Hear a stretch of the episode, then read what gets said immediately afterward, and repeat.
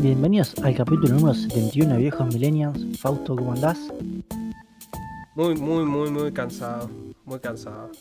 Qué sé yo. Te, estaba diciendo, lo, quiero dejar acá en público, porque literal te lo dije recién. O sea, yo estoy seguro que alguno de estos días, porque estoy tan boleado ya, entro acá. de- de- terminás escuchando los finales de algunas re- reuniones violentas que tengo antes de grabar. Algún día va a pasar que vamos a estar. Vamos a hacer todo un episodio y no voy a haber tocado el botón rec. Esperemos que no suceda. Sí, es- sí. Esa, esa semana no va a haber episodio. Es- ¿Sabes qué es lo que más me temo? Yo estoy seguro algún día va a pasar, Carlos. Algún día va a pasar. Pero bueno, ¿qué, qué onda tu semana, Carlos? Bueno, en primer lugar, ando un poco accidentado. Acá se puede ver mi mano. Te iba a preguntar. ¿qué pasó? No, una pelotudez. Estaba entrando en el gimnasio y yo tengo callos en las manos por la barra. Y se me reventó un callo justo cuando estaba haciendo una barra y me empezó a sangrar la mano. Pero duele como la concha de la. Ese es el único problema que tengo. Así que estoy un poco irritable, por así decirlo. Estás enyesadísimo, diría el emperador. Pero bueno, sacando un poco eso, eh, sí tengo que decir que sin ánimos de seguir haciendo publicidad, agradecemos a la gente de Comax porque me llegaron mis perfiles de rack, era lo que exactamente yo quería. ¿Cumplieron? Sí, sí, cumplieron muy bien. Ahora ya lo estoy diseñando en AutoCAD. Imagino que a lo sumo este fin de semana o el otro me pongo a soldar y bueno, tendré un rack propio armado para dentro de dos semanitas. Pero contento porque era exactamente lo que yo quería y la verdad fue bastante difícil de encontrar. Después, eh, como ya saben, saqué PlayStation Plus por un mes, así que estuve probando algunos juegos. Yo sé que en Sí. esta parte Fausto se va a enojar con las cosas que voy a decir. Seguramente, no, no. se- se- vi- En primer lugar, estuve Sí. probando Final Fantasy VII Remake. Sí. Yo voy a aclarar un par de cosas. Yo con este juego no tengo lo que la mayoría de gente tiene con este juego, que es una nostalgia por revivir este juego y ver los lugares que jugaste en la Play 1 cuando eras chiquito, tipo todos con buena calidad, así que se vean bien. Y tampoco la historia me interesa mucho porque de vuelta, jugué hace, no sé, un año, 15 horas. No es que me interpele como si sucede con el 8. Ojo que si eventualmente No, bueno, mí- no jugarlo más, te lo Pero voy a spoilear. Así, Sí, que, no, así no. ves si te interesa. Pero por eso, o sea, a mí la historia, la verdad, tampoco es que me interese tanto como la del 8 para decir, no, sea, una remake y la quiero jugar. Cuestión, jugué los dos primeros capítulos enteros y un poquito del tercero, ¿sí? ¿Hasta dónde es eso? Hasta que vas con a la taberna, ¿viste? Donde están ellos. Después de volar reactor, y O bueno, sea, llegaste a los a los suburbios del a los suburbios, eso, sí. sí, sí. Del Bueno. sector 7. Cuestión. eh, a mí de Final Fantasy VII, igual que del 8, lo que sí me gustaba mucho es el sistema de combate. Ese combate pseudo turnos que tiene, ¿sí? A mí ese combate me gustaba. Entonces, yo vengo a este juego, el combate no tiene un culo que ver con lo que era de los juegos anteriores. Y además, ti- tiene un modo que supuestamente dice clásico. Yo dije, bueno, capaz es como los anteriores. No, tampoco es como los. No se imaginen que es igual que los anteriores. Porque lo único que hace es atacar automático, pero Sí. seguís como viendo a un solo personaje y no viendo a todos y no teniendo los menús como tenías antes. El sistema de combate no me gustó. Para mí es apretar demasiado cuadrado y círculo para esquivar. Pero, pero no estás usando habilidades, tenés que usar habilidades, ¿eh? No, no, sí, usando esas habilidades, pero no me. A ver, a mí me gusta el otro combate, el clásico, no me gusta este.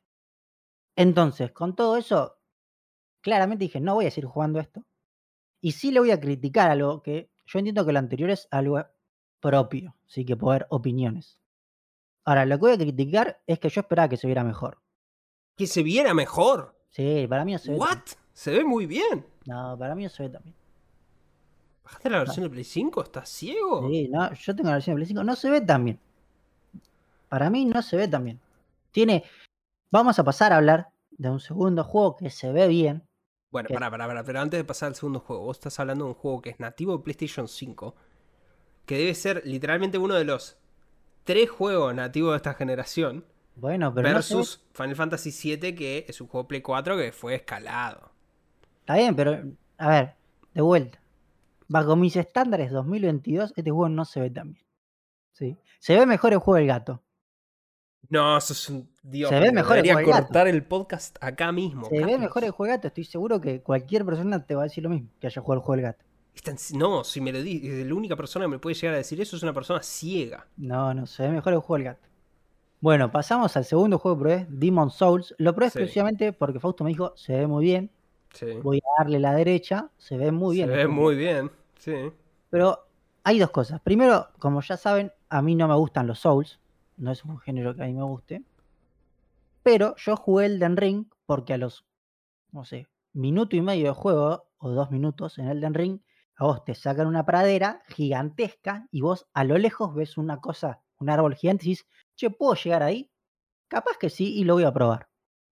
Este juego empieza en un castillo totalmente cerrado, donde tu única forma, donde vas avanzando es tipo por como puertas con humo, por así decirlo, que vas pasando. Sí, las puertas de humo que están en todos los Souls. Bueno, eh, y estoy encerrado.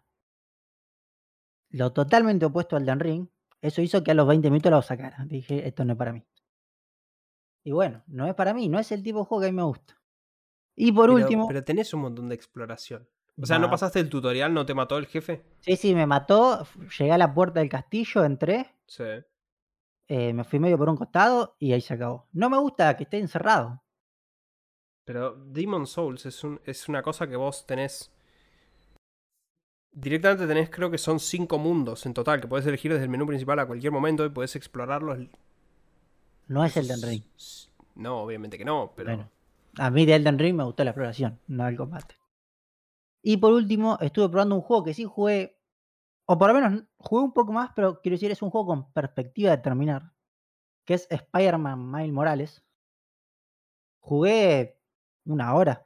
La perspectiva de terminarlo es que dura 7. Eso es por lo que digo perspectiva de terminar, porque no es un juego para nada largo. Eh, de vuelta, voy a decir lo mismo, es un supuesto juego para Play 5 y para mí se sigue viendo no tan bien. ¿Pusiste el modo Ray Tracing Performance? Sí, puse el modo ese, primero que corre a 30 y me da cáncer en los No, no, ojos. no, no, no. Ray Tracing Resolución, sí. Ray Tracing Performance corre a 60. No, bueno, yo puse el modo que mejor se ve. No, no, poner, poner Ray Tracing Performance, porque te la baja a 1440, pero corre perfecto. Pero bueno, mejor se ve, corre a 30 y me da cáncer en los ojos. Pero lo que me sucede es, el juego cuando vos estás quieto, caminando por la ciudad, se ve bien. Cuando estás tipo tirando telarañas, siento que se tendría que ver mejor. Entiendo que es lo más difícil porque es cuanto mayor velocidad vas y más rápido tiene que cargar texturas, pero bueno. Esperaba más. Y por último, eh, lo que sí terminado es Metal Gear Solid 2. A ver si, me- a ver si te redimís con esta, Carlos. Eh, el juego está muy bueno, tiene una historia Sí. muy interesante. Le voy a criticar lo que siempre le critico a Kojima. Y yo voy a dar una explicación de, acá- de que porque este es el comienzo de la crítica de este juego. Kojima hasta la Play 1 tenía un grave problema, como director de cine frustrado que es. Que es que tenía muy poco espacio para poder poner animaciones. ¿Sí? Porque el disco tenía 700 megas. PlayStation 2 salta al DVD, le dan 4.7 gigas a este muchacho y me llena en las últimas dos horas, son pura animación, jugué 10 minutos. Bueno, pero eso pasa con todos los Metal Gears. No, el 1 no es así. No, pero el 2 es así, Bueno, y el por 3 eso es estoy así. diciendo que El 4 este es el- literalmente es una película. el al 4 final. es- no lo terminé de jugar por eso mismo. Y por eso estoy diciendo que este es el culpable. Este es el inicio. Bueno, pero Eh, te hizo caso en el 5, no. Creo que No, no, hay 5 ninguna también. animación que dure más de 5 minutos. No, pero tienen animaciones. Pero Hay son que son de largas. 150 horas de juego, debe haber 30 minutos de animación. No, no, hay largas. Pero bueno, volviendo a este, el juego está muy bueno, la historia está bastante buena. Voy a decir algo que a Fausto no le va a gustar, pero hay hasta videos al respecto y textos al respecto. Y la época lo confirma, y hasta hay fotos que lo confirman. Tiene una cierta inspiración en historia de Evangelion. Se roba algunos detalles. Sí, no, pero eso no es el tema. Eh, lo, que- lo que. A ver, yo, yo lo que le reconozco a Metal Gear Solid 2. Primero es. nos- creo que es imposible para vos juzgarlo. Sí, sí, no tengo el, mom- el momento El actual del giro, 2001. el giro Porque, o sea, yo recuerdo, para, para los que no saben, Metal Gear Solid 2, cuando vos lo jugabas por primera vez, cuando salió el juego, los trailers eran todos una mentira. Los Sí, trailers te mostraban que vos jugabas con el protagonista del que 1 juega, nadie. durante todo el juego. Y cuando sale el juego o vos te lo llevas a tu casa, jugás con ese chabón por 15 minutos. Y el resto del juego es con otro flaco. Que Que encima te- el flaco lo tratan como un pelotudo. Sí, sí, se el- la pasan tratándolo como un pelotudo. Y lentamente, cuanto más jugás del juego, más el juego es como que empieza a romper la cuarta pared. E incluso te terminan hablando a vos. Y el juego termina siendo muy metacomentario de. El juego separa muchísimo al personaje del juego con la persona que está jugando. Sí, Todo, o sea, todo el final se trata sobre eso. sí. Eh, después una cosa que, que me pareció interesante, porque justo vi un video de, de un pibe analizándolo, que decía que mucha gente, con el problema de hacer tan largo el juego, se queda con el final de, o sea, de las animaciones finales, pero no llega a la última de Snake. Viste que después de los créditos. ¿Qué, clase de generación pedorra me estás hablando? Yo te, yo cuando No, Esto bueno, salió en 2001. ¿Cuántos Pero años teníamos? ¿Ocho años? Yo terminé en el 2001. Juego parece pero una hora tenías que bancar unos créditos bastante Y largos. me que lo la gente, refumé. Qué temazo que está. Pero la gente por ahí no sabía. Y cuestión que la última animación cambia un poco bastante la cómo entendés el final. Entonces, de vuelta, es un gran juego. Es de los juegos que jugué en el año, es top 5. Un juego de Play 2, estoy hablando. O sea, es un gran juego. Lo que yo, de vuelta, lo único que tengo para criticarle es que para mí abusa de las animaciones. Pero que- también quiero resaltar que Metal Gear Solid 2. Metal Gear Solid 2 es donde nace la idea de. De esta. De la gente que. Que sugiere que Kojima es un Nostradamus. Porque el Sí, final sí. de Metal Gear Solid 2. Más que menos. Termina siendo medio predicción de, lo que es nuestra sociedad actual. Toda regida por, por pelotudeces, por información basura y todo controlada a través del subtexto. O sea, la verdad que si nunca jugaron Metal Gear Solid 2, lo cual estoy seguro que es para la gran mayoría del mundo mundial, eh, vale la pena, digamos, pegarle una chusmeada al juego, porque es, es- realmente es impresionante. Sí, yo igual recomiendo que, no sé si lo jueguen, pero miren No, pero que vean. juego. Sí, Eso sí, sí, eh, ahí cambié mi recomendación para hablar de eso, pero... Porque sí, lo que voy a reconocer, el gameplay es de Play 2. Es de Play 2. Y el juego, termi- habiendo terminado el juego, es bastante pasillero. Lo es. Eh, No sé, o sea, pasa Mira, que yo, yo no puedo. Yo no puedo disociarme. Entonces yo sé que yo no soy objetivo porque yo recuerdo 2001. O sea, yo recuerdo prender ese juego en la Play 2 y decir, puta madre, boludo, esto es una locura. Hay algo que no lo sé, Sí. que, porque no lo voy a jugar de vuelta, pero quiero saber, porque para mí el juego tiene un defecto, pero que en realidad no es un defecto, sino es algo que hicieron para tener grados de dificultad. Vos lo jugaste una vez en la dificultad extrema, esa súper... Sí. Cuando lo jugás en la dificultad extrema y vos pasás de una habitación a otra, ¿el nivel de alerta baja o no baja? No. Eso es lo, porque eso es para mí lo que tiene malo en normal, que es como yo lo jugué, que cuando vos De lo que pasas, yo recuerdo, no, no baja directamente. cuando vos pasas de una habitación a otra, baja el nivel. Entonces, si, o sea, lo puedes hacer en speedrun muy rápido el juego. Es más, yo lo terminé en 10 horas, creo. Eh, Te puedo recomendar ver. Después te voy a pasar el link. De, Ah, de un speedrun. Es buenísimo. Se lo pasan en 40, ci- sí. el barco en 5 minutos. Sí, Es sí. una, es una maravilla verlo. Pero sí. Igual, igual creo que es uno de los mejores juegos de todos los tiempos. Pero bueno, Fausto, ¿qué anduviste haciendo por tu parte? Yo estuve, yo estuve extremadamente a full. Sin embargo, sorprendentemente pude terminar tres juegos. Eh, está bien que, bueno, uno es Fire Emblem, que literalmente estaba al borde del final. Pero terminé Call of Duty Modern Warfare 3. Para Finalmente. recordar, Fausto. Sí, Este es el de Dubai. sí, es el final, es en Dubai. Peores Eh, señales de videojuegos. en un hotel donde Sí, a Makarov. Este es, señoras y señores, finalmente el juego en donde Call of Duty le empezó a chupar todo un huevo, ¿sí? Y este es el juego en donde yo pierdo mi fe en Infinity World haciendo juegos que eran más serios. Eh, a ver, para dar un poco contexto de la época, lo que había sucedido en este momento es que después de Modern Warfare 2, los creadores de Call of Duty le dijeron a Activision, che, a mí me estás cagando, porque vos te estás forrando guita y a mí no me llega un sope de esto. Quiero un porcentaje y Activision los echó. Hubo una demanda muy grande y la gente que se fue ahí hizo Respawn y terminó haciendo Titanfall. Pero ese fue el quiebre. Para Modern Warfare 3, la gente clave detrás de toda la saga ya no está. Quedan algunos nomás. Entonces tuvieron que salir a pedir ayuda urgentemente a otros estudios para que ayuden a terminar Modern Warfare 3.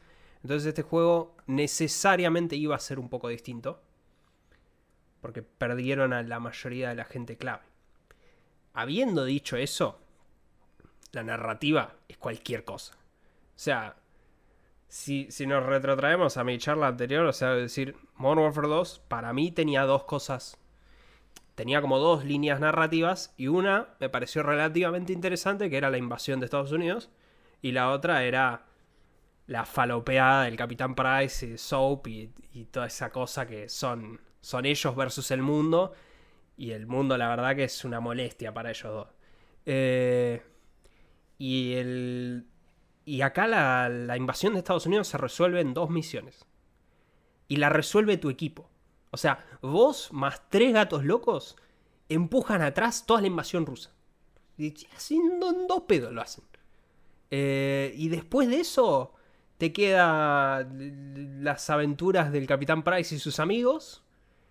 De, repente la historia se va al carajo porque te muestran que Makarov, el, ruso malo de Modern Warfare 2, eh, él estuvo siempre, estuvo en todos los momentos clave de Modern Warfare 1.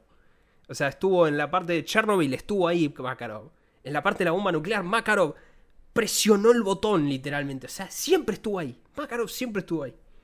Y, y después es como que deciden escalar, por alguna puta razón, a decir, como siempre todos los Call of Duty tienen que ser más grandes, más explosivos, ahora directamente es la Tercera Guerra Mundial. Porque pintó. Entonces ahora literalmente Makarov lanza un ataque en toda Europa. Y, y todos los europeos son todos una manga de estúpidos que se chupan el dedo y no pueden hacer nada hasta que no mandan al mismo chabón que liberó a Estados Unidos, que es un soldado cualunque con su escuadrón de tres gatos locos, y caen en Alemania y ya liberamos a Alemania. Ahora van a Francia y liberan Francia.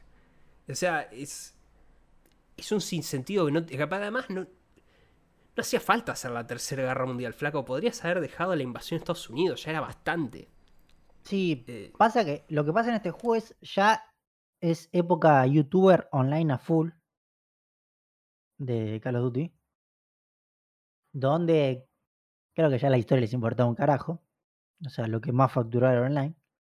Mm. Y me acuerdo, sobre todo me acuerdo de la última misión que cuando la jugué pensé, pusieron este edificio porque está de moda. Ah, sí, sí, sí, sí. O sea, a ver, este es un juego tan básico que vas a París, está la Torre Eiffel, te doy 5 segundos para decirme si la tiran o no. Obviamente la van a tirar. ¿Para qué la van a mostrar si no? O sea, este es el juego que hace que Call of Duty Black Ops se vea como un juego inteligente. ¿Entendés? Y eso es un logro terrible. Black Ops es muy estúpido. Pero esto lo hace ver como una obra maestra, más o menos. O sea, la verdad que es, es muy malo. Y no. Acá no hay nada para decir. O sea, acá, acá son todos super elite. Todos. El soldado comunacho, ese yankee que sos vos, es re elite. Es, tan elite que puede empujar atrás la invasión de Alemania, París y de Estados Unidos, él solo, más o menos. Y, bueno, y después el Capitán Price, vos le podés poner literalmente a todo el mundo en contra. El Capitán Price, eh, qué sé yo, no importa. Literal lo está cazando todo el gobierno norteamericano, pero el Capitán Price les pasa inteligencia al gobierno norteamericano. El gobierno norteamericano dice, sí, sí, dale, vamos a hacer lo que vos decís. Y la Tercera Guerra Mundial se termina porque liberan al presidente ruso y el presidente ruso dice, ah, muchas gracias por liberarme, se acabó la Tercera Guerra Mundial, obviando que, no sé, o sea, no es solo Makarov diciendo, che, vaya a matar a la gente, digo, mucha gente tuvo que haber dicho que sí, o sea, es, es, es una locura, es una locura todo esto. Eh, te soy sincero, no tenía ganas de jugarlo. La, sospeché que eso me iba a pasar cuando llegue a Call of Duty Ghosts, que es el que más tengo miedo de jugar. Pero no, me sorprendió. La verdad que me, no, lo quería jugar. Estaba sospechando, estaba sospechando decir, no voy a hablar de Call of Duty esta semana porque no, no tengo ganas. Es malísimo. Pero, qué sé yo. Terminé Fire Emblem. Fire Emblem me gustó. No voy a decir mucho porque ya, ya hablé en, en su momento y lo único que puedo añadir es, termina muy bien. Eh, y tiene, es como pues, si, si hiciésemos un diagrama de intersección entre... No es la misma historia que el juego Fire Emblem Full, pero es bastante parecida. Si no te interesa jugar un Fire Emblem porque no, no querés pensar estrategia y querés pegarle cosas, vas a tener una experiencia muy parecida.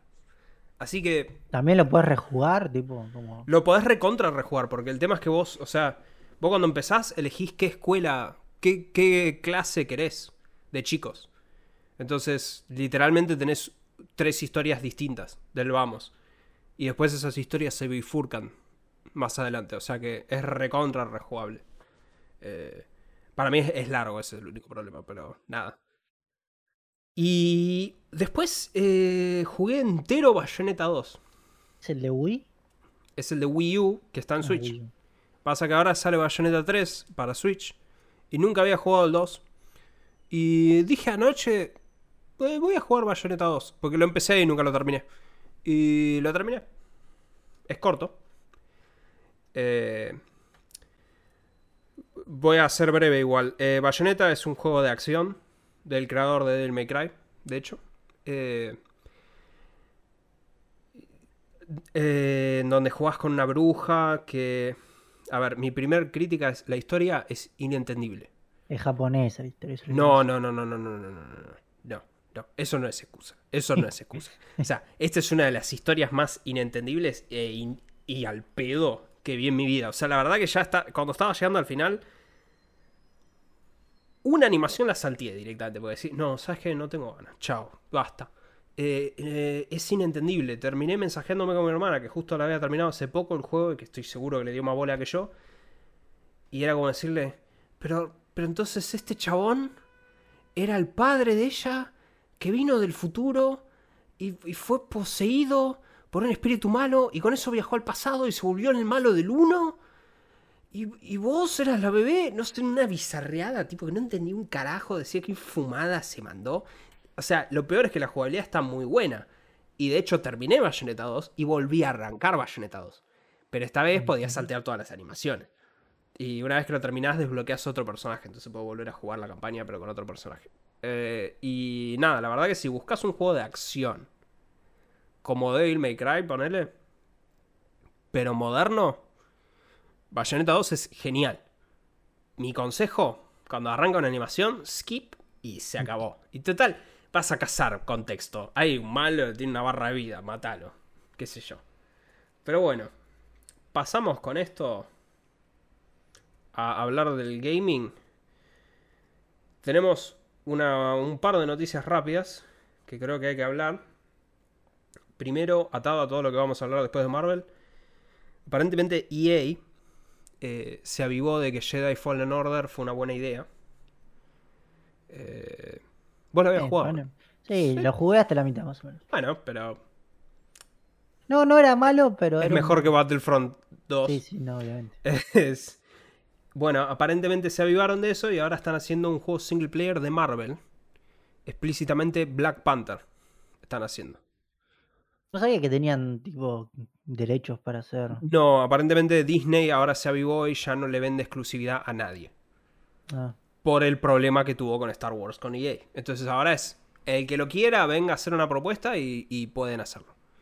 Eh, esto es según Jeff Grab, que lo que dijo es que en realidad hay dos juegos, EA está haciendo dos juegos de Marvel. Y el otro se va a anunciar antes que Black Panther, dijo. Pero no quiere arruinar la sorpresa porque aparentemente está bastante más cocinado. Pero que Black Panther es un juego single player en el cual al comienzo del juego Black Panther va a estar muerto y aparentemente tu personaje creado va a ser Black Panther. O sea, es como un Hogwarts Legacy, pero con Black Panther. medio raro. Eh, sí, no sé, o sea, parece es, es un single player, mundo abierto. Eh, yo prefiero eso, qué sé yo. Eh, no y no sé, no, te soy sincero, la verdad que no sé. O sea, me llama mucho la atención que EA esté dedicándose así a esto. Especialmente porque Jedi Fallen Order es como. El, el- el argumento de ventas es muy fácil, es decir. Dark Souls, como sabes, Star Wars. Y nada más, claro. Y ahí ya está, ya me convenciste. Pero acá, te- te- ¿qué te digo? Te- no, Black Panther, pero mundo abierto. ¿Qué Assassin's es Creed. eso? ¿Qué es eso? Claro, vos- y ponele, pero, pero, pero, pero ni, ni- no te sirve eso. O sea, qué sé yo, un Saints Row, pero con Black Panther. Porque mu- mucho no se puede ocultar Black Panther, digamos. O sea, qué sé yo, no, no lo sé. La verdad que escucho eso y digo, no sé qué carajo van a hacer, pero. Ah, Es innegable que Black Panther es una saga monstruosa en términos de guita y reconocimiento, pero qué sé yo. Eh, después tenemos eh, un rumor que me duele mucho a mí personalmente. Es hace poco hablé de las bondades de Star Wars Knights of the Old Republic para Switch. Y mencioné que están haciendo una remake. Bueno, parece que no. Parece que ya no. Según Bloomberg, la remake está eh, indefinidamente retrasada. Porque echaron al director y el director artístico del juego. Y no sé, pasa que ahí lo, lo único que tengo para decir es no sé cuánto tiempo de vida le queda a la Switch. No, no, no, no, no, esto no era para Switch. Esto era Next Gen. Ah, Next Gen. Esto era una remake para, para generación actual de un juego que desesperadamente necesita una remake porque es un gran RPG, pero si vos lo jugás hoy en día y no te fumás que está durazno, eh, no lo va a jugar nadie. Eh, nada, la verdad que eh, me duele mucho. A mí, personalmente, me duele mucho. Pero bueno. Eh, hablemos de la noticia más importante del día igual. Es Bloomberg, la verdad que... Nada, Bloomberg está on fire con los leaks de videojuegos. Bloomberg filtró hoy, o bueno, ayer, si estás escuchando, noticias de GTA 6. Como siempre, todos estos son rumores.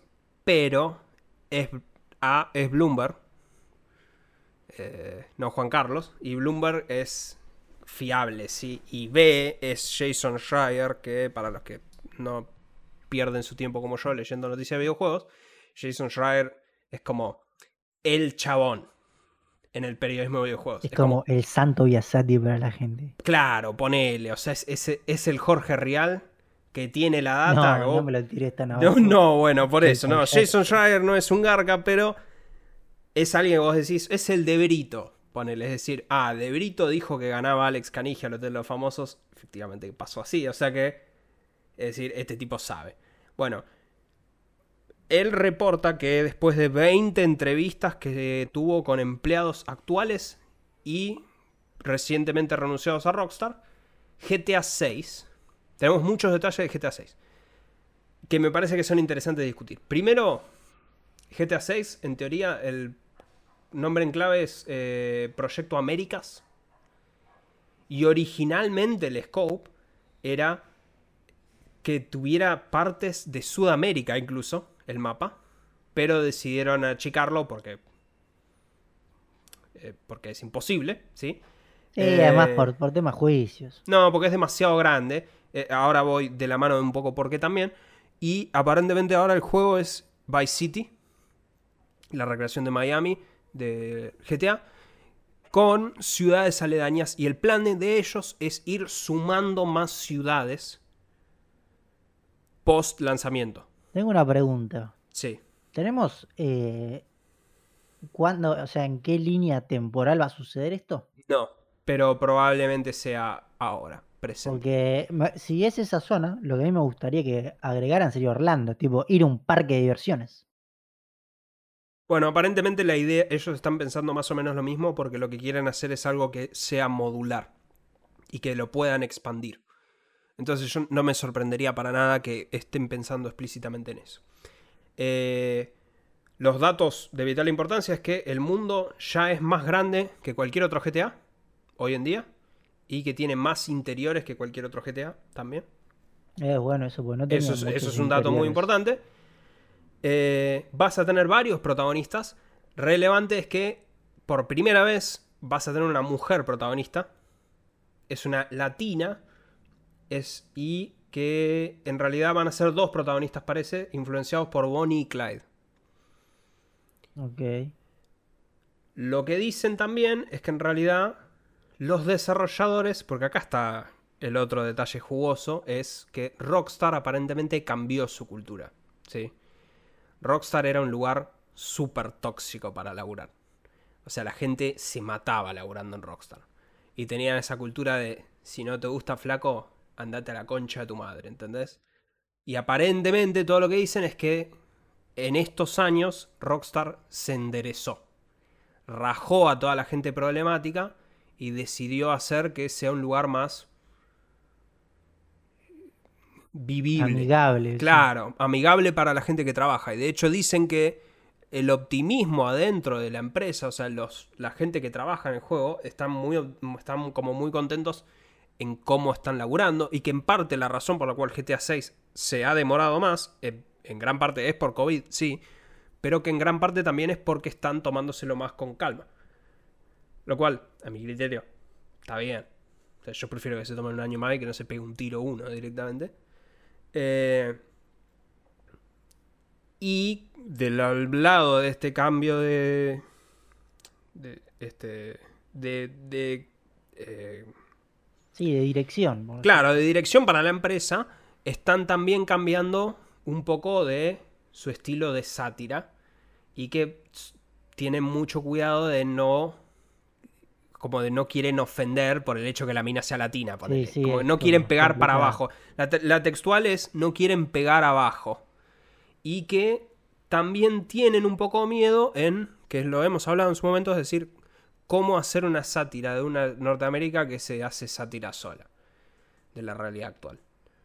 Pero que, a pesar de todo eso, están medianamente contentos con cómo viene la mano. Y esto sería el juego, al menos por ahora, está eh, programado para el año fiscal 2024, que comienza en abril del año que viene. O sea, sería entre abril del año que viene y marzo del 24. Opiniones, Carlos. Y yo- lo de la 6. personaje femenina latina, yo creo que el problema está ahí. eh, puede ser un poco controversial, Mucho cubano, dijo Mirta.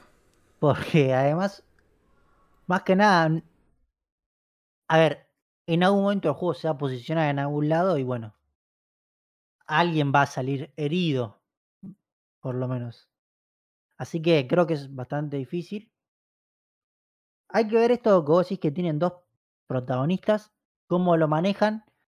Para mí, al contrario de la mayoría de opiniones, creo que uno de los puntos más flacos de GTA V es cómo cambias de protagonista. No me gustaba mucho.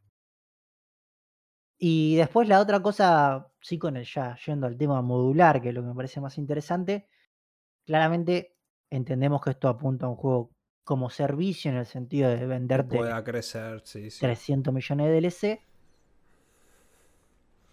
Imagino que lo que sí les abre la puerta a esto es a no pensar hacia futuro, no sé. Sé que esto es hablar muy lejos, pero en un desarrollo de un GTA 7, sino en a futuro, o sea, tener la plataforma y decirte, bueno, ahora te agregamos, no sé, Nueva York y una historia nueva. Y puede ser. A ver, pensemos que GTA V salió en 2013. Y todavía están sacando expansiones para GTA Sí, V. no, es el juego sea que- más que cruzó más generaciones, creo. Claro, o sea, yo, yo creo que también les debe pesar mucho pensar, che, eh, eso nos salió de pedo. Ahora lo que hagamos tenemos que pensar que nos tiene que tirar 10 años. Sí, además Eh, yo creo que entre 2013, como fue cuando salió, y es, bueno, casi 10 años, ¿sí? La tecnología no cambió tanto como va a cambiar en los próximos 10, Ujú. a referencia sobre todo a videojuegos, teniendo el VR ya cerca, entonces va es más difícil. Es interesante. eh, la verdad que nada, a mí me parece... eh, te soy sincero, me intriga mucho. O sea, eh, lo hemos hablado ya en episodios anteriores, pero jugar GTA 4 es muy una postal del 2008. Eh, Yo pues, cuando escucho la radio, ponele y todo eso, es como muy una postal de la cultura del 2008. Y de los cibers y de los mensajes de texto de aquella época. Y 2000, GTA V también es una postal de aquella época, de, lo- de los smartphones, de, de Facebook y de todo eso. O sea, me da mucha intriga ver un GTA 6. O sea, que cómo sería un GTA moderno hoy en día. Sobre la protagonista femenina, qué sé yo, o sea, la verdad que no... Está bien, o sea, no sé. Hay que ver la historia realmente. Eh, pero, qué sé yo, por lo menos, según esto, ya sería el año fiscal siguiente, o sea que... Quizás el año que viene lo muestren probablemente, o a fin de año. Sí, no, les gusta tanto hacer tanto, tanta larga, pero bueno. Carlos, pasamos a un bloque pesado de series. Eh, empezamos por All Mankind. Sí. Eh, anteúltimo capítulo. Eh, creo que esta serie hizo algo en esta temporada bastante interesante que es generó un personaje para odiar, que a veces no es tan fácil de hacer en No. las series. Y todo el mundo está muy enojado con un personaje, pero que la serie claramente lo hizo a propósito. Y bueno, este personaje no voy a spoilear, pero se manda una caga gigantesca que deja todo como para el setup para resolver en el último capítulo, que igual imagino que no van a resolverlo del todo, que lo van a dejar medio abierto. Y después lo que sí viene aparejado con esta serie es la noticia de que ya se confirmó la cuarta temporada, Mm. arrancaría a firmarse el mes que viene. Y por lo que parece, no está confirmado, pero la mayoría del casting actual seguiría. O sea que no habría un salto tan grande como están acostumbrados a hacer. Pero sí ya empezaría como a buscar exploración hacia otros lugares, más lejos de Marte. No sé cómo van a hacer. Pero la serie viene bastante bien. Por tu parte, Fausto, viste Better Call Eh, por mi lado, Better Call Saul. Eh, es muy difícil hablar de Better Call Saul sin, sin hablar de Better Call Saul. Pero mencioné que la semana pasada fue como el fin de la historia de prólogo. Y ahora decidieron saltar otra vez de tiempo. No con, ¿Para atrás o para adelante? para adelante. O sea, en el episodio anterior te dejaron servido como decir, ah, acá pasa Breaking Bad. Entonces o sea, ¿y todos esto es post especulaban de- Breaking Bad? Claro, entonces todos especulaban, porque como ya está confirmado, que ya lo mencionamos incluso acá, que van a aparecer los personajes de Breaking Bad en algún momento, dijimos, ah, es en el episodio de esta semana. Y no, este episodio es post Breaking Bad. O sea que nuevamente no tengo la más puta idea a dónde están yendo con esto. No lo sé. El episodio no está mal, Yo no sé cómo termina Breaking Bad, si terminan muertos o no. termina definitivamente. Termina bastante O definitivo. sea, no pueden hacer una conexión a que esto siga Breaking Bad después. No, no, no, no, no, no. Breaking Bad terminó. O sea, lo que queda abierto de Breaking Bad es el destino de. De uno de los personajes. Ya le hicieron una película para contar cómo terminó él. Y Saúl. Toda esta serie. O sea, y está terminando ahora. Eh, el resto es como bastante definitivo. Eh, pero. Pero es raro porque post Breaking Bad realmente no es que haya mucho este episodio no es, no es muy indicativo de qué carajo vamos a hacer en las últimas tres horas que faltan de esta serie. Eh, veré, la verdad, no tengo ni idea. Pero, qué sé yo. Bueno, estuvo la Comic Con. ¿Sí? Eh, brevemente voy a mencionar que hubo otras empresas en la Comic Con. ¿Sí? O sea, otra gente estuvo ahí. Hubo tráiler de The Walking Dead, por si a alguno le interesa The Walking Dead todavía. Eh, estuvo el tráiler de John Wick 4. Eso sí me interesa a mí. Eh, se ve muy bien. ¿Cuántas más van a hacer de eso? Creo que hasta las 5. Yo Y creo que si mal no recuerdo, un spin-off con Ana de Armas. Tienen que aflojar, yo creo. En su momento iban a hacer un spin-off con Mel Gibson también. Así que ahí, ahí sí no, ahí, ahí baja. No, yo creo que tienen que aflojar porque ya se les. Pero se les ¿cuándo está acabando salió? la fórmula. Pero no, no se le está... ca- ¿Cuándo salió John Wick 3? ¿2019? No sé, a ver. John Wick, eh, la 1 fue como, no digo revolucionaria, novedad, sí, pero, pero fue una novedad. La 2, Sí. Bueno, cerramos Más de lo un mismo. poco la historia. La 3 ya empezó a patinar. La 3 me entretuvo mucho más claro. La parte del me aburrió. desierto es totalmente falopa. Sí, pero toda la secuencia del principio Para mí hasta ya que él sale, para mí es excelente. Yo creo que algo que nunca sucede en el cine, y esto porque obviamente es dirigido por La Plata, pero a veces hay que entender cuándo, cuándo uno se tiene que, tiene que retirar. Bueno, O sea, no retirar de. O sea, no digo que los actores se retiren, pero sí cuándo tienen Sí, que sí, dejar sí, este. sí, cuando basta. Basta, basta. Eh, bueno, en Breaking Bad lo hicieron, poner. Y después empezaron a hacer un montón de. Una serie precuela y película, pero por lo menos cerraron la historia, Claro. qué sé yo. Eh, bueno, pero. Hablando de superhéroes, que claramente es lo más. Lo que más le atrae a la gente. eh, estuvo DC. Y Marvel.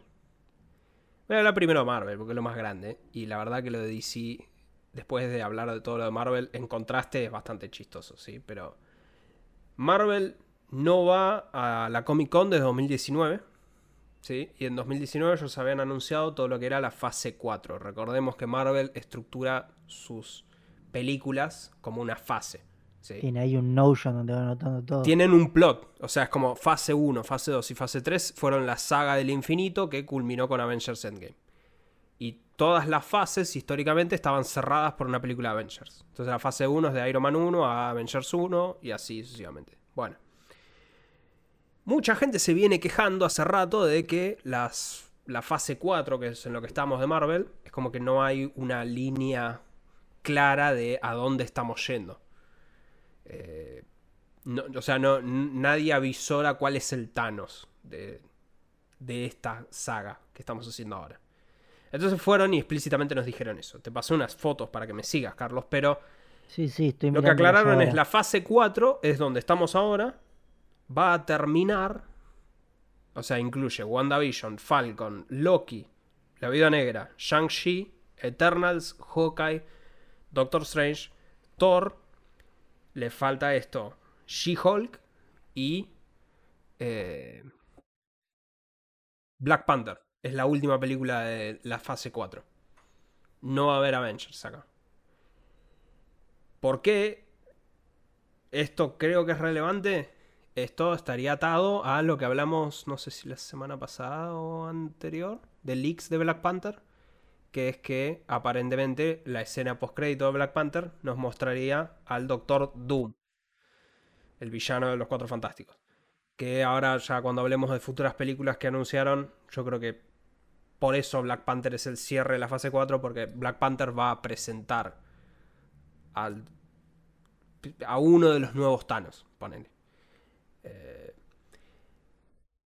eh, ah, bueno, ya que estamos, hablemos ahí en el momento. Eh, hubo tráiler de Black Panther, Carlos. Vos lo viste en tu característica 2X Mi forma de verlo, sí, adelantando sí. partes. ¿Qué te pareció?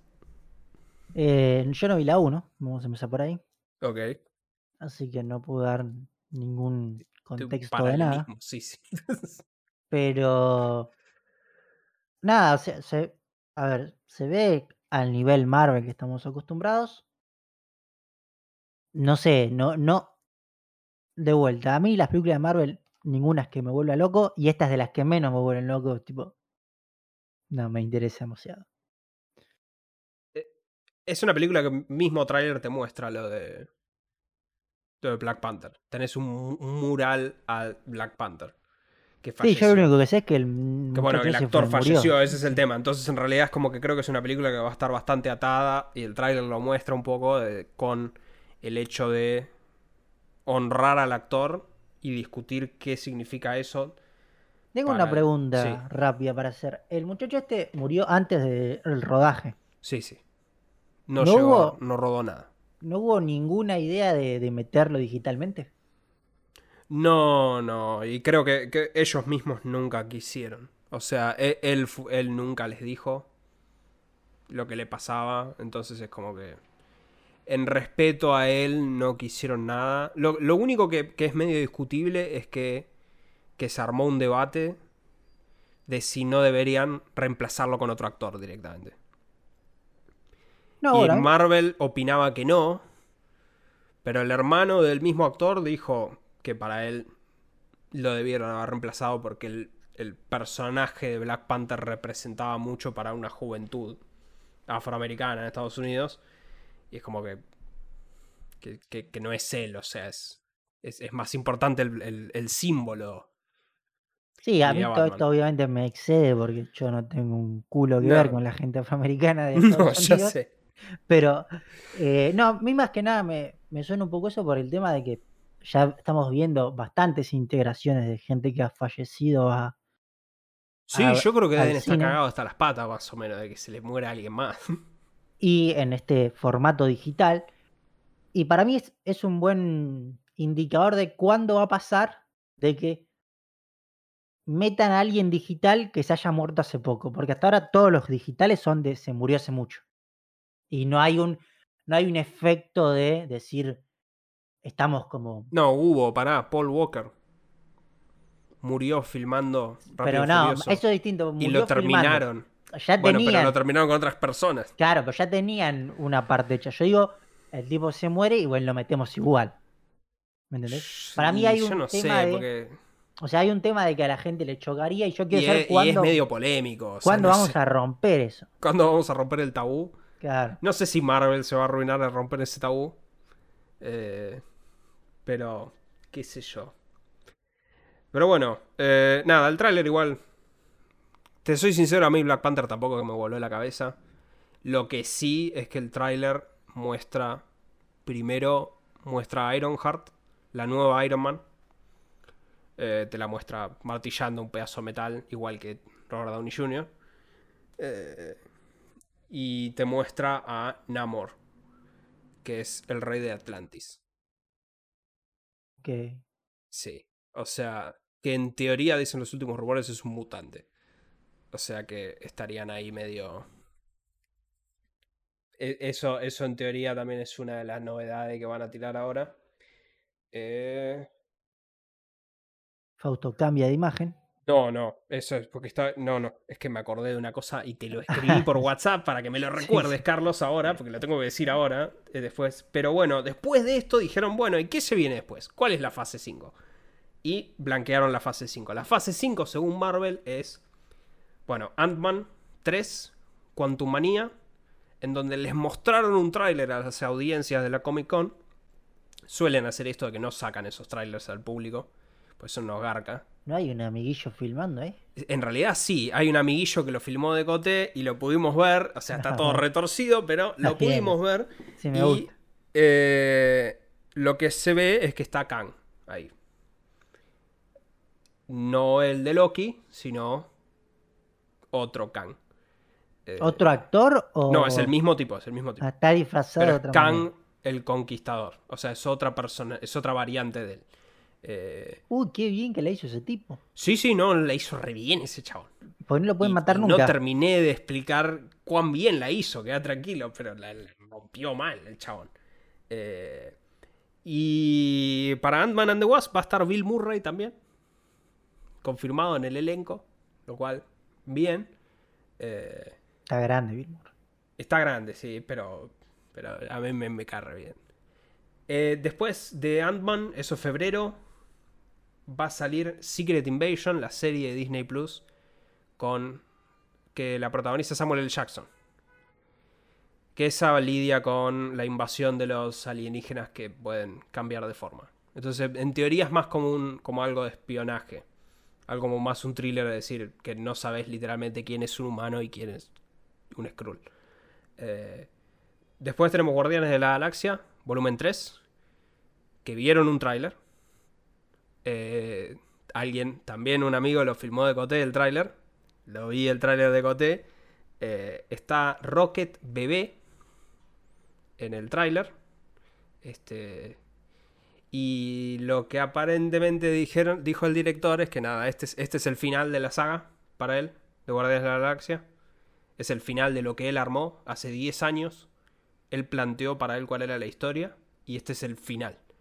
Aclaró que por ser el final no es que se van a morir todos, pero básicamente lo que él dijo es lo que venga después a mí no me interesa. Este es el final de lo que yo planteé.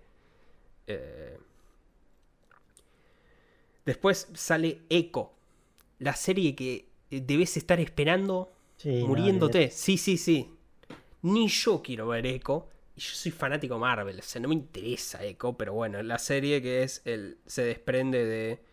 eh, de, de, de- de Hawkeye.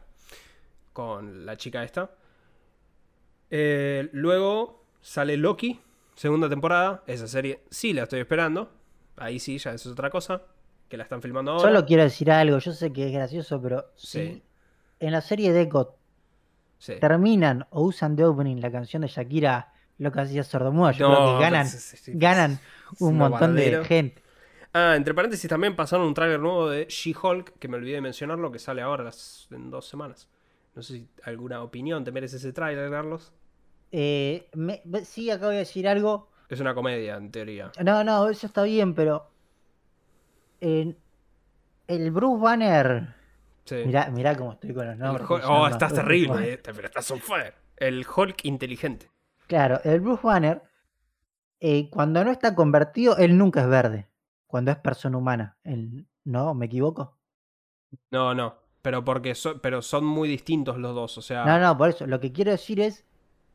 Me resulta un poco incómodo que tenga una forma humana verde. No, no, pará, pará, pará. Porque la diferencia es que ella no se vuelve un monstruo tipo él. No, no, yo, lo que ella sea, es como pero mucho más chiquita. que se sea verde y que sea humana Y a pero la vez. así, y pero Y bueno, no me gusta- es humano. es Pero no me gusta visualmente. Ella es así.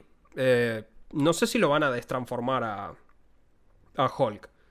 eh, de todo esto, porque la verdad que eso sí, no sé cómo lo van a lidiar, porque según Avengers es como que quedó así el chabón, ahora es siempre Hulk.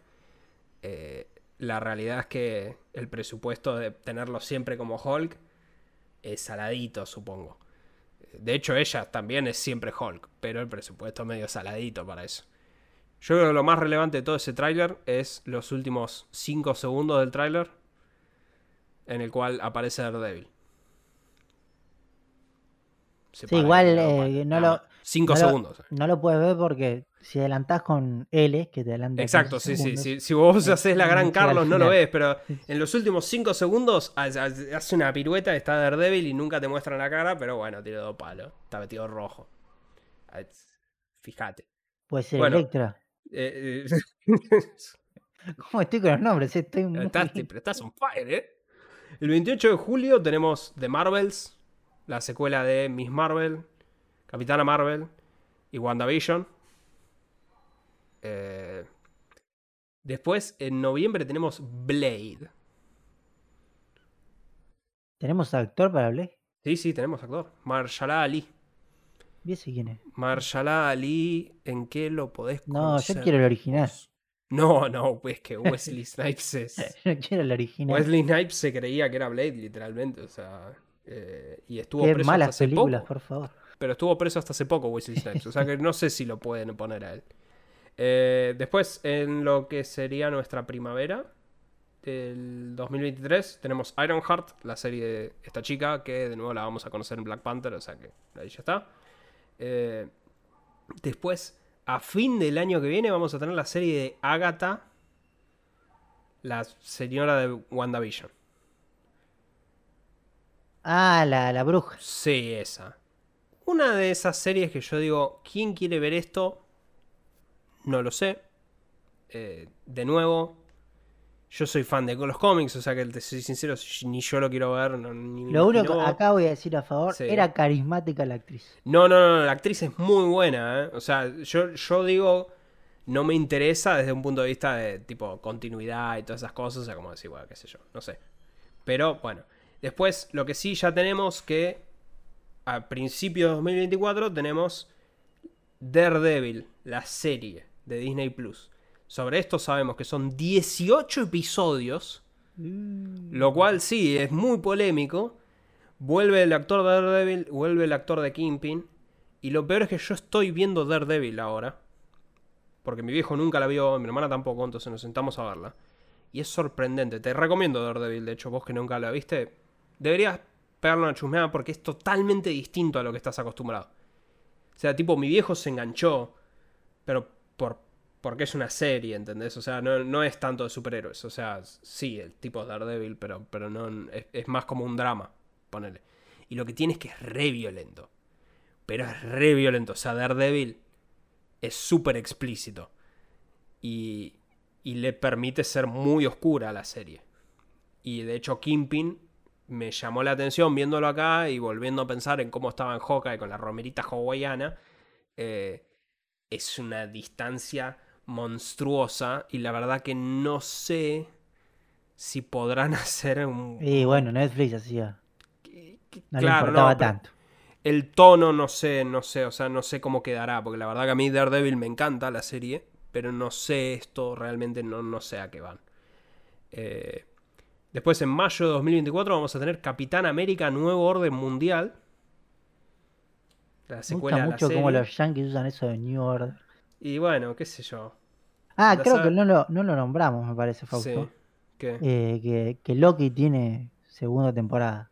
Loki está, sí, Loki está ahí y están filmando ahora y lo filmaron en un McDonald's, la última vez que recordé, así que yo le rebanco, ¿no? Loki de todo esto creo que es lo que más estoy esperando ver. Y el final de la fase 5 va a ser Thunderbolts. Que Thunderbolts es esencialmente los Vengadores pero malos. Esto le ya poner Thunderbolts. Es que, bueno, así se llaman los Suena mucho a Thunderbolts de, de, los enchufes de compu. Eh, al igual que eso, son malos estos. Y esto es básicamente lo que algunas películas ya han mostrado. Bueno, no, para, en la serie de Falcon el Capitán América malo. Que lo va a buscar esta señora, el rubio menemista que se lo lleva a esta señora. En Black Widow, esta señora se lleva a la, la amiga rubia de Black Widow. O sea, es como que esas semillas que vimos ahí, aparentemente van a agarpar acá en Thunderbolts. Y por último dijeron, bueno, y, y, hablemos de lo que viene después incluso. Y dijeron la fase 6. Y lo que aclararon es que el 6 de noviembre de 2024 sale Los Cuatro Fantásticos. Y después no dijeron más nada de la fase 6, excepto que el 2 de mayo de 2025 va a salir Avengers, la dinastía Kang. O sea que podemos estar en tercera guerra mundial. Sí, por, ahí estamos todos muertos para ese momento, pero bueno. Y el 7 de noviembre de 2025, o sea, el mismo año, que son... Eh, cuatro meses. Cuatro, no, eh, de mayo a... Ah, mayo. De mayo a noviembre, siete meses después sale Avengers Secret Wars. Ese es el final de la fase. dos Avengers vas a tener, esos van a ser el cierre. Lo que explicaba el director de No es bueno hacer dos películas en el mismo año, ya lo hizo Matrix. Lo que explicaba el director, sí, el tema es que igual van a ser totalmente distintas, porque una es la de Kang y la otra, Secret Wars. Nosotros ya lo hablamos, pero Secret Wars es lo que para mí siempre estaban apuntando, porque Secret Wars es básicamente una película en donde héroes de distintos universos van a una arena a cagarse a trompadas. Ese es el plot del cómic. Acá seguro lo van a mejorar porque siempre mejoran todo eso. Pero Secret Wars es la película en donde si ellos ponen la tarasca suficiente, van a abrir un portal igual que en Endgame y va a salir Robert Downey Jr., Hugh Jackman, y va, Tobey Maguire. O sea, van a sacar ahí todo el tipo que siga vivo para 2025 va a salir de un portal. Uh, ¿Cómo se llama la actriz de la serie esta de Marvel que eran de Shield? Eh, ¿Sabes que lo peor es Quake? Esa chica, la Quake, la que tenía poderes. Sí, es la principal. Eh, en teoría va a volver.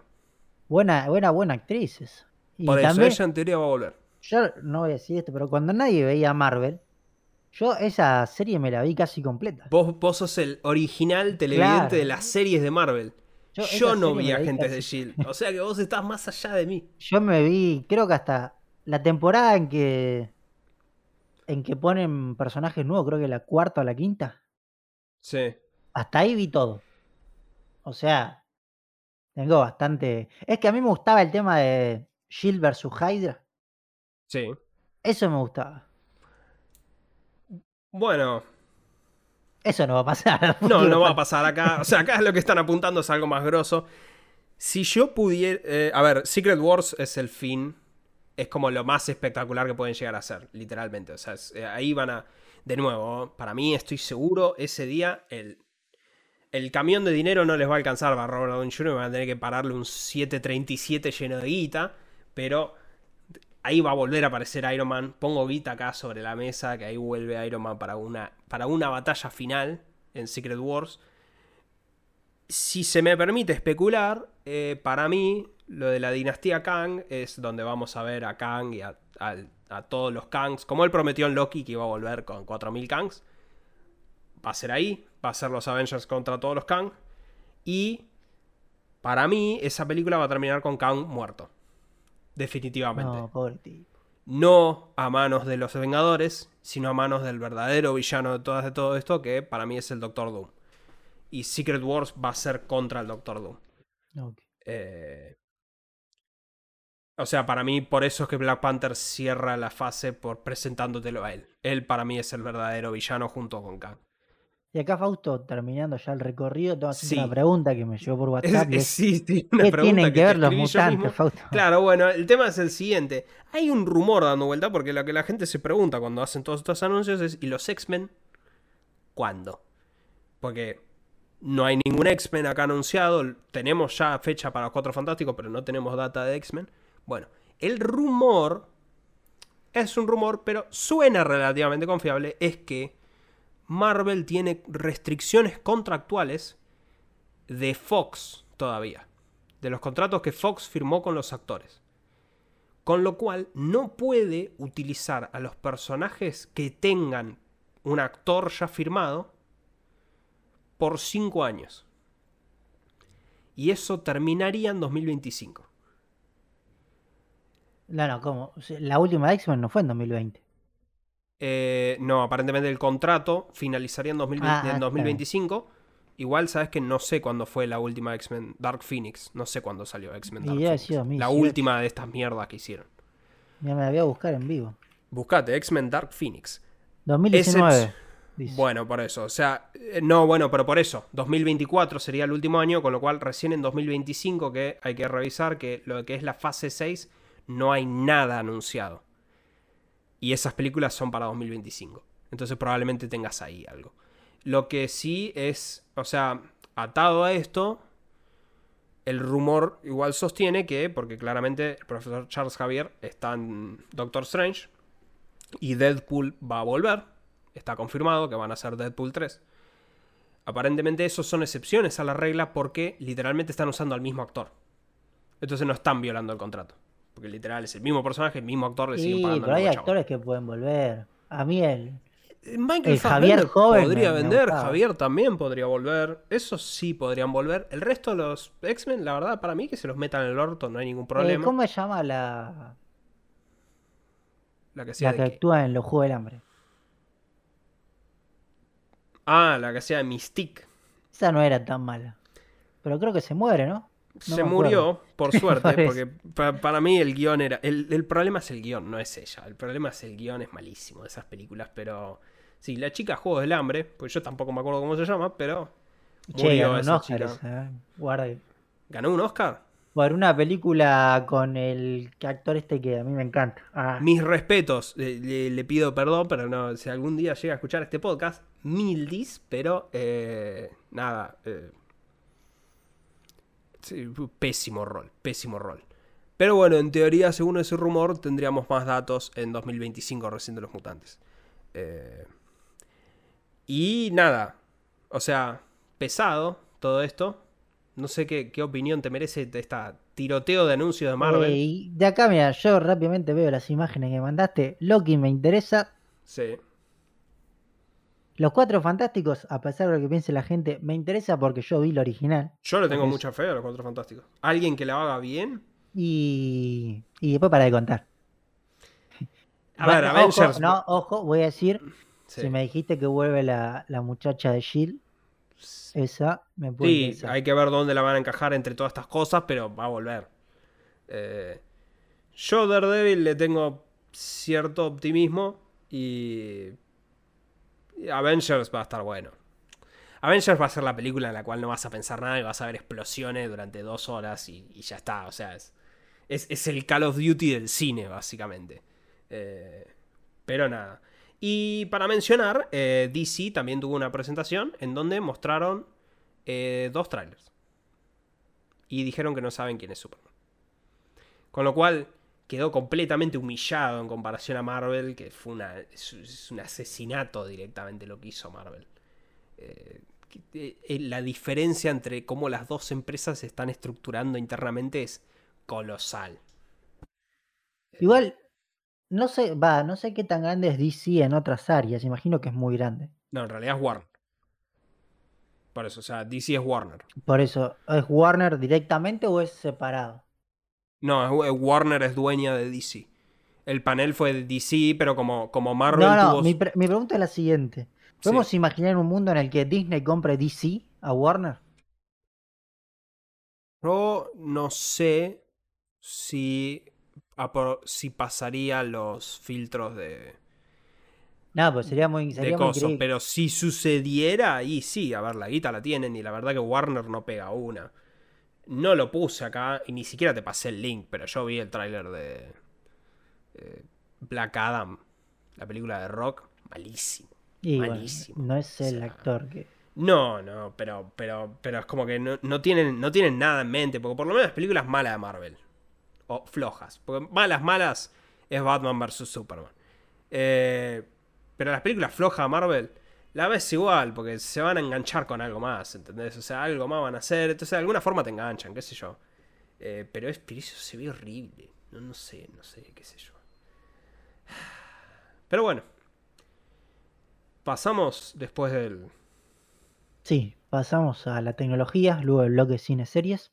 Sí. Eh, primero rápidamente voy a hablar de un par de cosas que me estuvieron preguntando sobre tema eh, Netflix, que sabemos que está trayendo el bloqueo por casa en agosto a la Argentina. Eh, primero voy a hablar de dos cosas que la gente está preguntando mucho. Eh, ¿Qué pasa si tenés dos ISP? Hmm. Eh, Netflix en ningún momento aclaró exactamente cómo van a bloquear. ¿Qué van a hacer? Sí. Claro, solo dijo que van a trabajar con las IPs. Sí.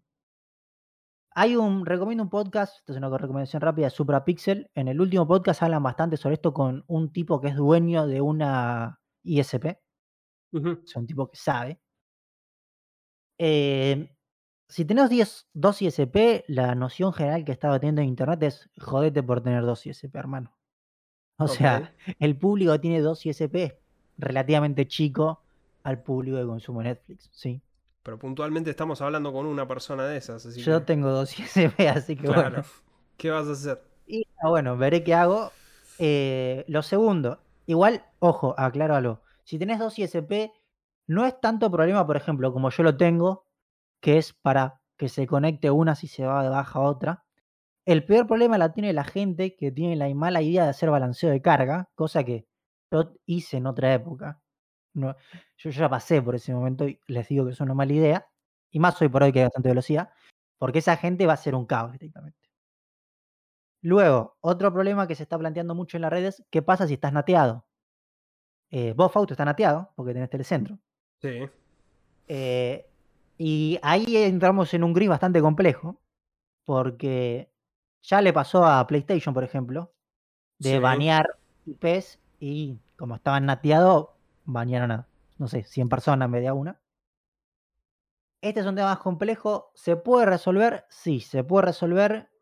Netflix tendría que cambiar ciertos acuerdos de, de privacidad, por así decirlo, porque te tendrían que etiquetar los paquetes directamente. Mm. No solo te tendrían que, o sea, porque hoy por ahí Netflix saca de qué dispositivo lo ves y todo, pero para hacerlo fácil y rápido, lo mejor es que etiqueten el paquete. Y eso ya es un poco, Sí, pero eso requiere un cambio. sí, sí, un cambio. No, a ver, no es tan grande, pero requiere un cambio. Sí. Así que tienen un problema con el enateo, hay que ver cómo lo resuelven. Mucha gente teme que lo puedan resolver, pero hasta ahí nomás, que este es el peor escenario. Y es que dos veces por año tengas que llamar al servicio técnico de Netflix o mandar un mail diciendo, che, me bloquearon, pero yo no hice nada. Y es porque se equivocaron ellos. Y ahora vengo a la pregunta que me hicieron esta semana varios amigos, si es, ¿esto se puede evitar? En el mundo de las redes todo se puede evitar, sépanlo, ¿sí? Voy a explicar rápidamente cómo se puede evitar. Necesitan tener un switch o router gestionable medianamente decente, MikroTik, NG, Aru, Tiki, Cisco, lo que sea. Uno bueno, no una mierda de TP-Link. Y agarran lo que tienen que hacer, voy a explicar las fáciles, hay más difíciles, pero esta la fácil es crear una VPN sobre su propio, o sea, que salga por su conexión del modem, ¿sí? Y lo que hacen es conectarse con sus dispositivos a su propia VPN. Lo único que destaco es, para hacer esto, háganlo si tienen internet fibra, que en general los que tienen internet por fibra tienen simétricos, y no sé, yo tengo 300 megas subida y 300 megas bajada. Mm. ¿Por qué? Porque obviamente vos tenés que retransmitir esto, ¿sí? Y, a ver, Netflix tiene muy buena compresión, pero te va a usar un poco de ancho de banda de subida. Si lo hacen con Telecentro, que te da, no sé, 10 megas de subida, te quieren un Sí, sí, te pegas un tiro, ya está. Y obviamente, si van a hacer esto, configuren Reflex Firewall para que solo vaya por la VPN el tráfico Netflix. Doy pautas, no estoy diciendo que Sí, sí. explicarlo cómo hacer porque es más largo, pero para que tengan una idea que sí, se puede saltear relativamente fácil. Y por el otro lado, traigo una noticia Lo vi. que toca el random casi, vamos Sí, a sí, decir. sí, te digo que era para el random esa. Pero la noticia es la siguiente. En Rusia se hizo más que un torneo de ajedrez. Lo que hacen es, hay un torneo de ajedrez, pero más la gente puede ir a jugar, ¿sí? Y lo que se hacía antes, que iba un gran maestro y jugaba contra 20 tipos, Mm. ahora lo que hacen es que ponen una mesa, ¿sí? O sea, una mesa donde hay un brazo robot y pegadas tres o cuatro mesas de ajedrez. Entonces, el brazo robot juega simultáneas contra cuatro personas. Resulta ser que el brazo robot le rompió el dedo a un niño, ¿sí? Sí. En una distopía completamente futurista. No es culpa del brazo robot. No, el, Yo- nene, el nene es un estúpido. Lo vi el Yo voy a aclarar que no es culpa, no le echemos la culpa a robots cuando no la tienen todavía. Todavía. Lo que sucedió es lo siguiente, el brazo robot mueve, según lo que se puede en el video todo, el nene mueve mal, o sea, hace una jugada que él se da cuenta que es errónea, entonces apoya la pieza, saca la mano, cuando ve que está mal, y va a correr la pieza, cosa que vos no podés hacer en el ajedrez, ¿sí? Y ahí es cuando, obviamente, el brazo robot actúa ante la mala movimiento de su oponente y captura la pieza, y cuando el niño la quiere sacar, el brazo robot captura, pero la mano del niño, Claro, ya, ya metió. y aprieta, y bueno, Le dedo. al pequeño, sí, sí. Es, bastante interesante ver la, no sé si viste el video, que es tipo, va gente como... Sí, sí, sí, sí, lo vi, lo vi, lo vi, lo vi. tipo el robot malo. Pero yo creo que en realidad lo que esto demuestra no es tanto, o sea, la distopía que nos adentramos de los robots, sino el, el error del programador, del robot, de Eso macho, decir. si vos pones una cámara arriba y si detecta que hay una intromisión, pare. Sí, yo, yo siempre le digo a mis alumnos que un- el programador tiene que pensar que le- el usuario final es un estúpido. O sea, siempre tenés que programar pensando que el usuario es un idiota y que eh, que va a hacer alguna pelotudez. Y esto es una pelotudez bastante predecible, o sea, así ¿qué pasa si meto la mano ahí cuando el chabón Sí, pero además algo? es bastante fácil de, o sea, no es que decís, no, es un caso muy difícil de programar, no es una boludez hacerlo. Con inteligencia artificial hoy por hoy es re fácil detectar si metiste una mano o no. Pero bueno, se ve que o no tenían ganas de hacerlo o nunca pensaron que un niño iba a ser tan idiota, Y en Rusia tienen los valores medio retorcidos, ¿viste? pero dicen que van a rever eh, el uso de estos robots, que por ahí no los dejen participar más en, con niños, lo cual me parece que está bien. Decirle al nene que no meta el garfio, boludo. No, bueno, igual está bien porque es lógico. Pero bueno, lo que creo que sí esto nos muestra es, como usuarios que, a ver, nosotros siempre en un momento vamos a ser pelotudos.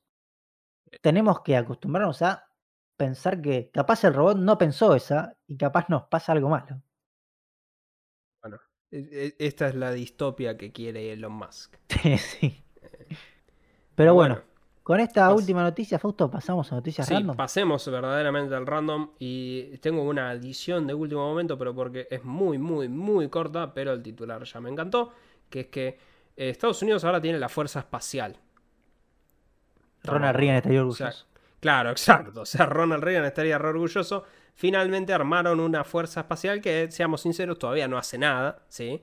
Pero, Eso es lo que pensaba vos. Claro, ¿sabés la bueno, pero de yo- yo- chinos que derribaron. claro, es como que estuviste jugando mucho Black Ops, Carlos, pero eh, la idea es como que se están anticipando. Entonces, como que ya están armando la estructura de comando, qué sé yo.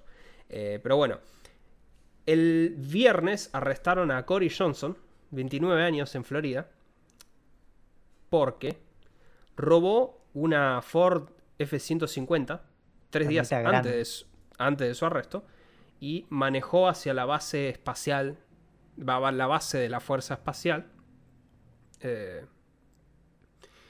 porque dice que textualmente lo arrestaron cuando, cuando claramente cuando quiso entrar a la base militar, dijo que el presidente Biden le ordenó que robe el camión y vaya a la base militar para advertirle al gobierno de eh, los alienígenas peleando contra dragones chinos.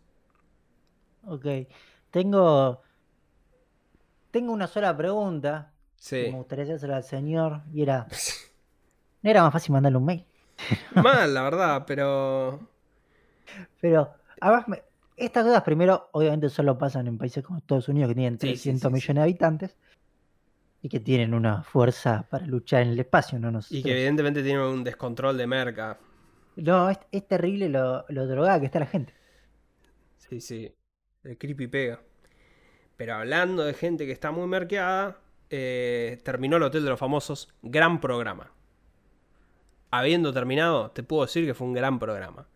Eh, al fin se dio lo que el pueblo quería. Ganó Alex Canigia, no Martín Salwe, el nuevo enemigo público número uno. Martín Salwe se ganó el odio de todas las redes sociales.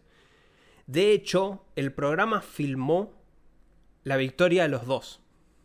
Claro, para que no supieran. Entonces, ellos no sabían quién ganaba hasta que no se emitió el programa. Entonces, para mí hubo, hubo una mano negra ahí. O sea, Sí, no vieron sé que cómo- la gente estaba re en contra Claro, del coso y dijeron, no, que gane Alex Canigia. Porque además, eh, yo tengo una un mejor recuerdo de todo mi tiempo con el Hotel de los Famosos porque ganó Alex Canigia. O sea, se- me lo cerraste bien. Ganó el que yo quería que gane. Eh, entonces está bien, la verdad que lo hicieron bien.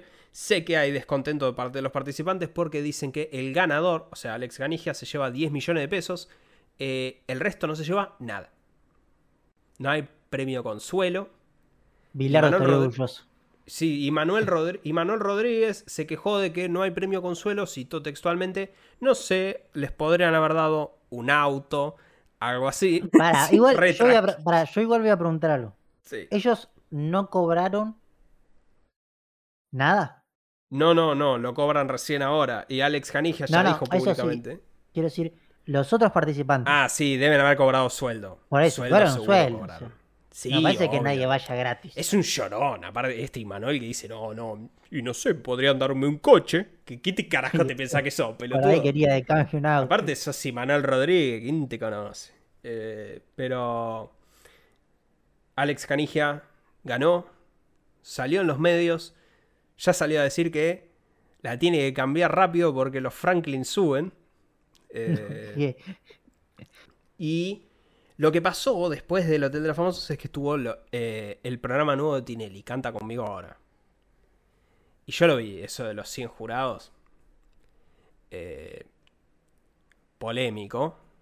Este, lo peor Yo es que fue voy a decir que vi algo en Twitter, Sí, una foto solo vi, que aparece Cristian Castro sí. en un estado muy un look mal, muy- Po- sí, polémico, sí, sí. De hecho, lo que me llamó la atención, porque lo vimos en vivo, es. Arranca el programa y presentan a Coti con Cande Tinelli. Fueron los primeros que entraron. No, en realidad arranca el programa con un número musical en el cual estuvo Pablito Lescano, tocando Hay, perdón, ¿hay gratis. bailarinas en ese número musical? En el número musical hubo bailarinas. Por ahí sí, estoy en una sí. compañía mía de secundaria. Te- Hubieras visto el programa, Carlos. Y bueno, no sé. Eh, no, puedo entrar en Instagram. No, porque una, o sea, no de mi curso, sino del curso, tipo el yo era el A y el B. Una de esas pías terminó tipo siendo bailarina de Tinelli de sus anteriores programas. Eh, igual, igual es como medio raro porque no, no encaja. O sea, sí en el número musical de apertura, pero el resto es como que Tinelli casi que no aparece. Lo cual me parece una jugada re inteligente teniendo en cuenta que lo odian a Tinelli. Entonces tenés que disociarlo más a él de coso. Eh, pero el programa en sí, nada, o sea, arrancó y presentaron a Coti, que vino con Cande Tinelli. Después lo presentaron a este, al Puma Rodríguez. Lo presentaron a Cristian Castro. Y cuando te empezás a preguntar, ¿y qué van a hacer? Me voy a tener que fumar que presenten los 100, vamos a estar hasta mañana. Inmediatamente después de eso fueron. Y acá están todos ya, ya está, acá están todos parados. Y eh, lo peor, a mí me hubiera dado bronca porque dentro de esa, del resto estaba el Baiano parado ahí, ponele. ¿Y, ¿y por qué el Baiano no me lo presentás? O sea, el Baiano, acá Y más bueno, yo- no sé, igual- boludo. A ver, yo creo que ponele, este Coti, además de salir con la hija de Tinelli, según me No contás, sabía, sí, no, no, no sabía, ¿eh? Entró con la hija de Tinelli, no sé si salen juntos. el tipo este, de vuelta, para, tiene una canción como Color Esperanza, tiene pergaminos. No, tiene una canción. No, no, no. Tiene- Nada eh, fue, nada fue un error. No, pero además tiene, el tipo es el autor de un montón de canciones que son súper conocidas. Está bien, O sea, pero no, la conoces porque la cantó él. Bueno, pero dice, tiene pergaminos de ser, yo escribí tal, hice la música de tal. Cristian Castro, ponele. Ya el Puma Rodríguez creo que está al nivel de Mariano. No, el Puma Rodríguez es, es- es palabra mayor, pero ¿por qué el Baiano no salió? ¿Cuál fue el criterio? Eh, pero. No, ojo, nada. pará, voy a decir lo que Sí. me gustaría mucho. Puede ser que en realidad cada semana presentan a tres distintos. No, no creo. No creo. Ya está, o sea, ya, ya arrancaron en piloto automático, ya, ya está. Ya que no hay presentación la No, ya está. O sea, el Baiano habló, o sea, estuvo ahí. Está la bomba tucumana también, que te juro que prefiero ver a la bomba tucumana salir y abrazar a Tinelli antes que verlo a Cristian Castro. Eh, hasta está el 8 que salió del Hotel de los Famosos. El pibe que le hacían bullying es jurado de Tinelli. Pero ese canta. Sí. En el hotel cantó. Se la pasó cantando. Bueno, Qué sé yo. Mi tía Eh, canta en la ducha. boludo. Y bueno, por eso, pero el 8 estuvo en el Hotel de los Famosos, así que. Y le hicieron bullying, o sea que se volvió famoso por redes sociales y ahí clavó. Eh, pero nada, qué sé yo.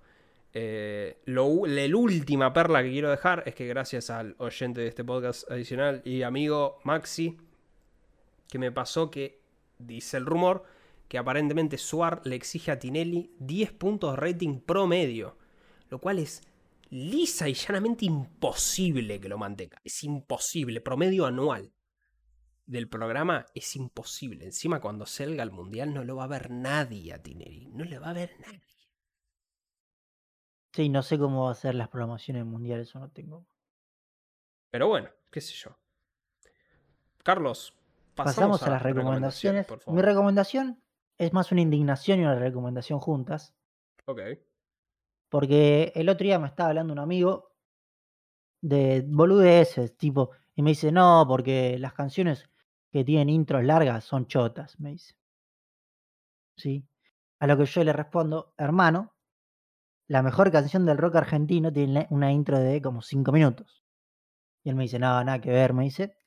Y después, en esta, en esta conversación, me entero la aberración de que este muchacho que tendría que dejarse de ser mi amigo, no conoce la canción a los jóvenes de ayer de Serú Girán. Entonces, desde mi humilde morada, ¿sí? recomiendo a todo el mundo que no conoce esta canción, que lo primero que haga cuando termine este podcast es que la vaya a escuchar porque es la mejor canción de rock argentino, obviamente. Eh, está bien. Sí, Por- una recomendación musical lo va. Yo Por tu lado, Fausto, Mi lado eh, es un video de YouTube. Que es de un tipo que se llama Super Bunny Hop. Se llama Critical Close Up Metal Gear Solid 2. ok. El tipo hizo un análisis de todos los Metal Gears. Básicamente, uno por uno. Pero el análisis que él hizo a Metal Gear Solid 2 creo que es el mejor análisis que yo haya escuchado. Eh, directamente analizando los temas y analizando todos los puntos de lo que es el arte subversivo y todo eso. O sea, analizando el, el momento del, del tiempo en el cual salió el juego, pero también eh, lo- los temas de atrás. Eh, pero sí, muy buen video. De hecho, ahora lo voy a. Ahora cuando me vaya a comer me voy a poner de vuelta. Y si te. Y nada. Pero bueno, esto fue todo por hoy. Hemos llegado al final. Hemos llegado al final. Eh, misma hora, mismo ¿Cómo canal. Semana que viene. Y adiós.